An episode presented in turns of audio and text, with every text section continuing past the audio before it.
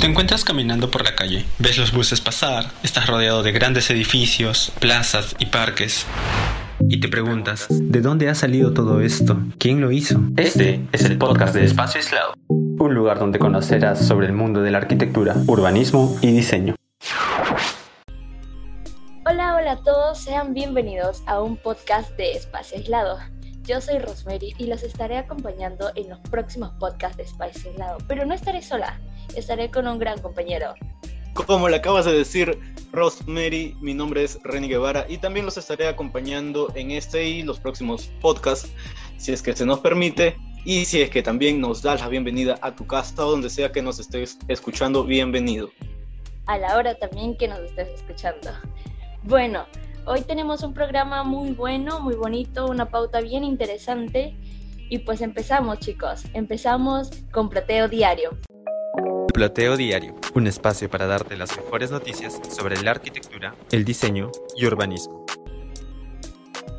La primera noticia que les vamos a traer es la reconstrucción de Notre Dame. Van a talar árboles de la época de la Revolución Francesa, pues como todos recordamos, en el 2019 la Catedral de Notre Dame en París resultó dañada por un incendio que destruyó gran parte de su techo. Ahora talan robles que se remontan a la época de la Revolución Francesa para las tareas de reconstrucción. Pues Notre Dame tiene 850 años de antigüedad, pues con ello quieren recrear una réplica exacta. ¿Y cuántos árboles se necesitan? Ustedes estarán preguntando. Se necesitan mil árboles para reconstruir la torre y la aguja. La mitad de ellos han sido donados por privados. Con ayuda de drones, se exploró un bosque en Francia para hallar los árboles más apropiados para el sistema de apoyo de la aguja. Los primeros ocho árboles de 90 centímetros de diámetro y casi 20 metros de altura fueron hallados en el Bosque Nacional de Versailles. De verdad, muy buena noticia la que nos has dado, Ro. Ya era hora de que se reconstruya otra vez el Notre Dame, que ha sido y es y será, seguirá siendo parte del patrimonio de la cultura conocido universalmente. Y por otra parte, yo también traigo una noticia que más que noticias son tips y consejos para mejorar y asegurar el bienestar en tu ambiente o en tu oficina de estudio o de trabajo. El primer tip es contar con iluminación y ventilación natural. Esto se logra a través de las ventanas, que son nuestro, nuestra conexión con el espacio exterior y también cumplen la función de iluminar y ventilar. Para ello se necesita pues ventanas grandes o en todo caso para engañarnos con la luz podemos poner varias ventanas chicas que también cumplen la misma función. El segundo tip sería contar con mobiliario flexible y polivalente. Esto para crear un ambiente más amigable. El truco del mobiliario flexible consiste en tener muebles o elementos que cumplan más de una función. Por ejemplo, escaleras que pueden ser armarios, mesas que se convierten en muebles o salas comedores que en la noche puede ser tu cama o tu dormitorio y tantas cosas que se ven en YouTube o no sé si han tenido la oportunidad de verlo. Y la polivalencia, que los elementos sean polivalentes, quiere decir que todos sean del mismo material, ya sea metal, plástico, pero lo más recomendable es la madera. Y de esto va el tip número 3, contar con vegetación, ya que por instinto los humanos dependemos de la naturaleza y estar cerca a las plantas, a lo que es natural, pues nos produce tranquilidad. Por ello debemos aprovechar cada parte de nuestro espacio para poner alguna planta. Obviamente no vas a poner un árbol gigante en la mitad de tu oficina, pero si puedes ayudar al medio ambiente cuidando una planta o una flor en tu mesa, al lado de tu escritorio, genial y perfecto. Y el último tip sería usar los techos altos, ya que nos permiten usar mejor el espacio que hay entre el suelo y, el techo. Y además con el efecto chimenea podemos ventilar los ambientes mucho mejor. Para hablar del efecto chimenea, ya lo hablaremos en otros podcasts, pero para resumirlo muy concretamente, es un sistema de ventilación en las cuales las paredes, las ventanas y el techo se colocan de una manera muy técnica para que el aire caliente y el frío entren y salgan por donde tienen que estar y pues la ventilación sea correcta. Nos acabas de dar datos muy importantes, ¿no? Mira, justo estás diciendo inmobiliario flexible, polivalente. Queremos nosotros en este 2021 tratar de pasar una cuarentena o tratar de pasar en casa un momento tranquilo, no tan estresado. A veces ver las cosas del mismo, de la misma manera, el mismo orden, mmm, cansa. No sé si te ha pasado. Sí, de cierta manera el reordenar mi cuarto, el reacomodar los muebles de la sala, también refresca un poco la memoria, refresca un poco la visión y, te sientes en un lugar completamente diferente, en un lugar nuevo y te ayuda a no estar tan sofocado, ¿no? Adentro de casa. Claro, liberarte. Bueno chicos, esas fueron las dos noticias de Ploteo Diario. Ahora nos vamos con visión arquitectónica. Visión arquitectónica. Lo mejor de la arquitectura y diseño del ayer y hoy contada por nosotros. Bienvenidos a Visión Arquitectónica. Hoy hablaremos de las cuatro tendencias en arquitectura que marcarán este 2021, ya que cada vez la arquitectura es más global, ecológica e inclusiva. Los espacios abiertos, espacios naturales, líneas sencillas y minimalistas son decoraciones que ahora relajan son características que van a marcar este 2021. Claro, como justo les comentábamos antes en Ploteo Diario. Este 2021, tristemente, seguimos pasando por una pandemia un poco media complicada, la segunda ola, que se dio de nuevo una cuarentena y ahora uno trata de estar en casa. La pura verdad es para cuidarnos, para proteger a quienes más queremos, pero ¿por qué pasar en casa de la manera de siempre? Mejor darle otra frescura y por eso es que les traemos estas tendencias para ver de otra manera nuestro hogar. Así es, y para empezar hablaremos de la apertura de espacios, ya que la apertura de espacios desde hace ya muchos años han ganado peso tanto en oficinas como en hogares. Con el concepto de apertura se quiere lograr una mejor fluidez entre los espacios, entre los ambientes de tu casa, así como un mejor aprovechamiento de los mismos. A la vez, en oficinas mejora los flujos de comunicación e interacción entre los distintos equipos y en tu casa también puede funcionar entre mejor comunicación entre la sala, el comedor, la sala de estar, quizás hasta la cochera puede participar. Y también como ventajas en sostenibilidad se maximiza la luz entre los espacios y mejora la integración, como lo dije, en las diferencias estancias de la oficina o la casa. Exacto. Queremos darle una vida a nuestro hogar.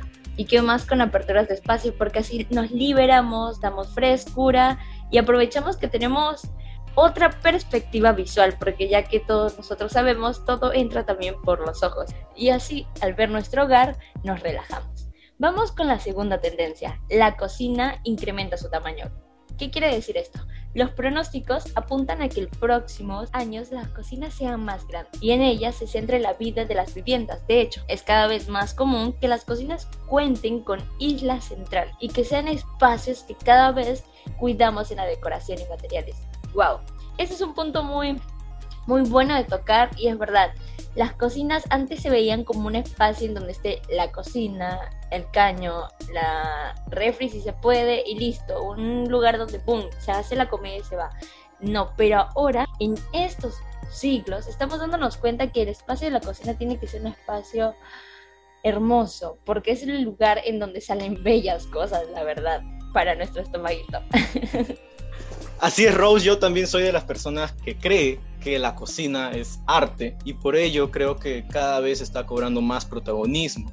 Y siguiendo con la función del sistema digestivo, por otra parte, el otro espacio que también está cobrando protagonismo es el baño, ya que en los últimos modelos de arquitectura se está viendo que el baño cuenta con más espacio y está contando con muchos más diseños, más colores, nuevos artefactos y ahora pues está cobrando el mayor protagonismo materiales como la madera, el bambú, la piedra natural y también una parte muy importante del baño, sino donde te tomas tus selfies, es el espejo. Ya están cambiando también los diseños, está dejando de lado un poco el espejo cuadrado para dejar pase a los espejos redondos, ovalados, con iluminación suave y que ayuda a convertir este espacio, este trono, como algunos lo llaman, en un lugar más relajante. Claro, exactamente lo que has dicho. Los elementos básicos, dándole un toque, se vuelven mejores, como los lavabos y los sanitarios, que cada vez están marcando tendencias, porque ya no son los usuales de tapita, blanco, crema, negro, no.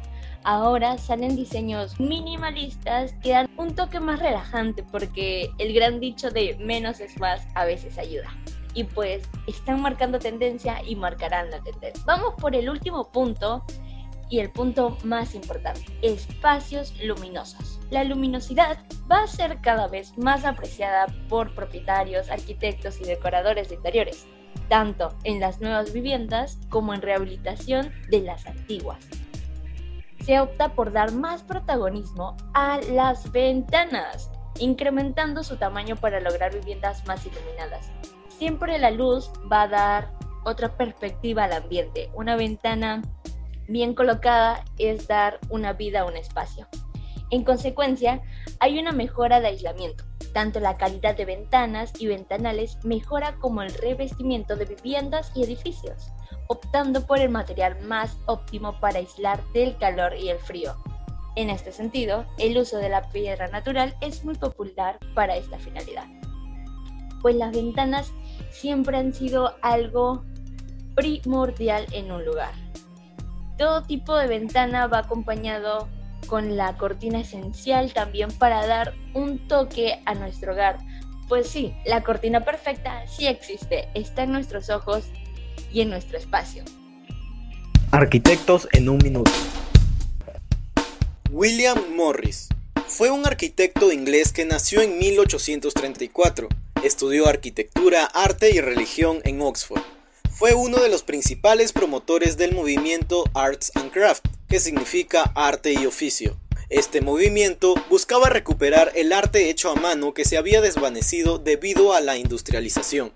Comenzó a trabajar en 1856 en la firma de arquitectura G.E. Street, donde con Philip Webb construyó Red House, que fue su regalo de boda a Jay Barden, con quien se casó en 1859. Red House lleva este nombre gracias a que está hecho con ladrillos rojos. Para su construcción convocó a muchos artistas y colegas, porque más que un hogar buscaba una obra de arte que cause admiración. William Morris también fue un poeta y escribió muchos libros, como Noticias de ninguna parte, Historia de la llanura espledente, Lo bueno, lo útil y lo bello, entre otros. Morris falleció en 1896 en su pueblo natal en Reino Unido. Esto fue Arquitectos en un minuto. Estimados oyentes, esperamos que estas tendencias te hayan servido para inspirarte y generar espacios únicos en tu hogar que te hagan sentir libre, en paz y cómodo. Te esperamos en el próximo podcast. Ya sabes, somos Espacio Aislado y nos puedes escuchar por Radio UPN. Recuerda que este programa está hecho en colaboración entre la Facultad de Arquitectura y la Facultad de Comunicaciones de la Universidad Privada del Norte. Chao, chao, cuídense. Radio UPN conecta contigo.